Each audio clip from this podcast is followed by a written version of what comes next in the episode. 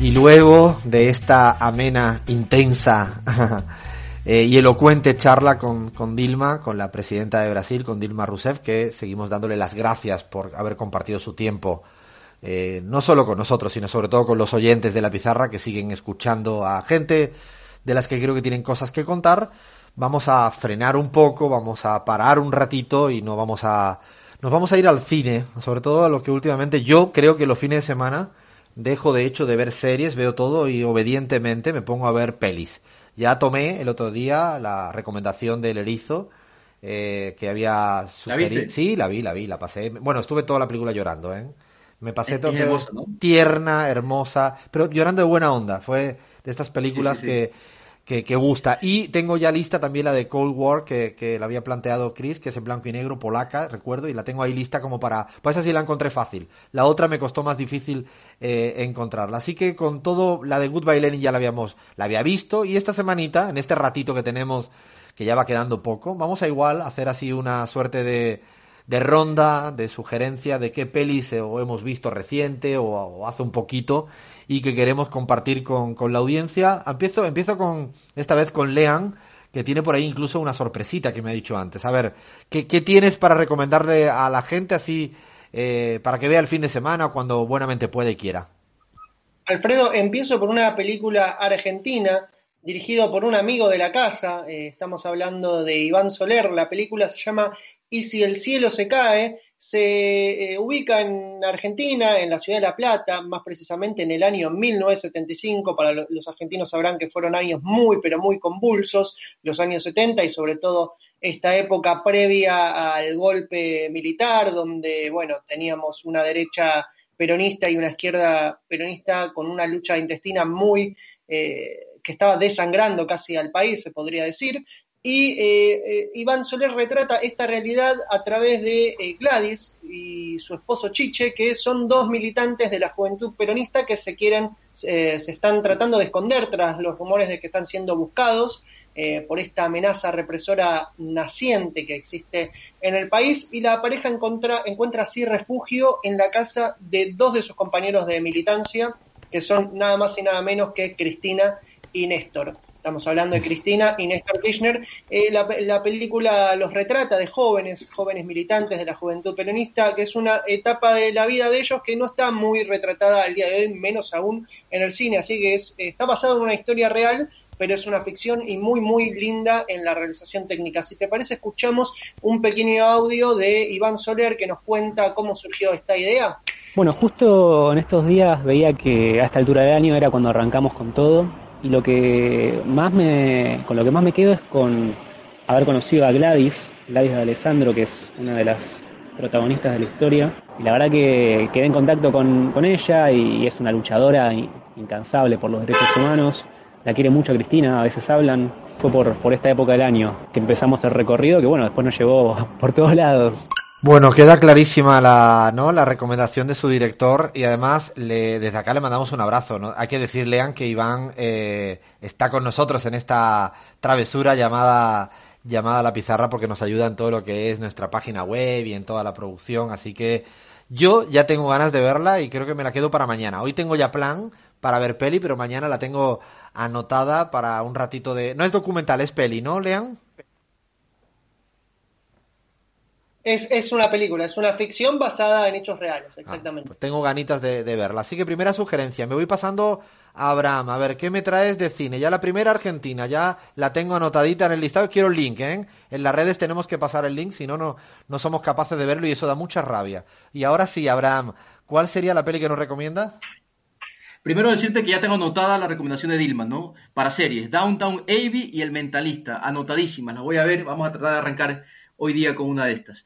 Una película, compa, que la vi la semana anterior, que me ha, la verdad es que me ha encantado, eh, se llama Roman J. Israel. Roman J. Israel, con este actor eh, que, bueno, para mí es de mis favoritos, Denzel eh, Washington, que por, por cierto estuvo nominado al Oscar por esta película. Es una película maravillosa, ¿no? Una obra legal americana, la típica película que discurre sobre cuestiones legales, ¿no?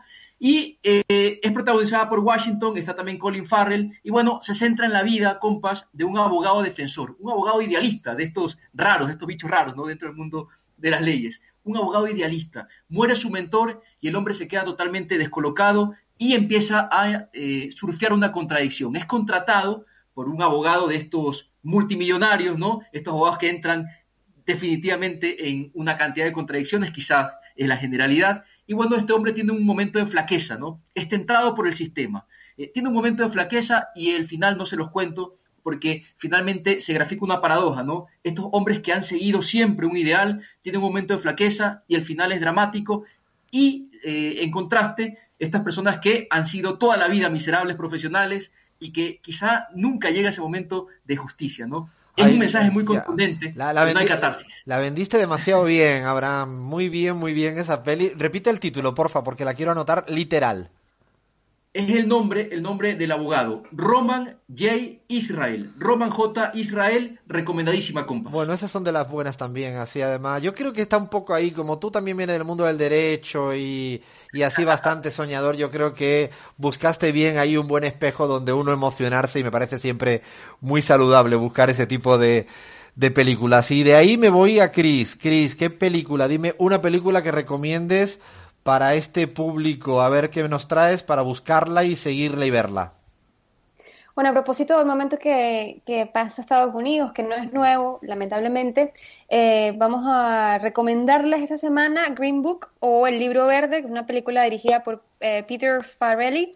Eh, se desarrollan en, los años 60 en Estados Unidos. Ahí vemos como Vigo Mortensen, quien es estadounidense, pero también es argentino, Em, protagoniza a un blanco italoamericano de clase trabajadora que finalmente es eh, contratado para em, pues hacer de chofer de un famoso pianista afroamericano, Don Charlie, quien además es interpretado por uno de mis actores favoritos, ganador del Oscar, Mahershala Ali.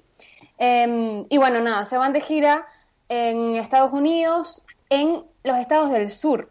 Pero esto pasa en plena época de segregación racial, cuando las leyes pues las, leyes de Jim Crow estaban en su apogeo. Ellos se llevan un librito verde, que es el libro em, que está como una guía turística en el que sale la lista de los pocos establecimientos en, en las que los, afroamericanos podrían estar seguros. Y realmente este libro existió, eh, el libro verde del conductor negro, y eh, circuló entre 1936 y 1967, incluso dos años después de que fuera fueran abolidas las leyes Jim Crow y que imponían esta segregación racial en el sur del país desde el inicio del siglo XIX eh, hasta 1965. Eh, muy buena. Yo, obviamente, tiene otro trasfondo también, pero creo que, vale la pena mirarla. Bueno, ya ahora me quedo, yo no sé, ahora ya no sé cuál ver mañana de las tres que habéis lanzado, porque las tres me apetecen, o sea, lo que me pase todo el día, que puede ser mañana domingo, sin hacer nada, nada, nada, y viendo películas durante toda la tarde, ahora que no tengo fútbol español o inglés o italiano, porque el alemán ya ha decidido que no lo voy a ver, en una coalición con Fer definitivamente. Y la última recomendación de cine que hago, al menos la mía, es una película Araña, una película chilena, eh, bueno, dirigida por Andrés Wood, eh, del año pasado, eh, con dos actrices maravillosas, una argentina, Mercedes Morán, y otra española, María Valverde, que las dos hacen de chilena, y es el grupo como neofascista que surge en la etapa previa a Pinochet, eh, perdón, sí, en la época de Allende, y que luego se, queda y cómo convive en la actualidad esas uh, huellas, esa gente que fue de grupos de derecha durísima, de choques, asesinas en la época de los 70, y que hoy en día son profesionales, son grandes profesionales, una película premiada por los premios Goya en, en, España del año pasado, Araña, más, más que recomendable para pasar un buen, un buen rato de cine chileno bien hecho, muy bien hecho, eh, que me parece que el otro día me decían que no poníamos películas latinoamericanas y bueno, que no nos digan eso, por favor, porque tenemos también mucho. Hoy tenemos una argentina y una chilena y bueno, y dos recomendaciones fantásticas que han hecho Abraham y Chris. Paramos aquí porque se nos viene el tiempo encima. No, lo siguiente. Llega el momento de tanda informativa, eh, informativo y seguimos en la pizarra.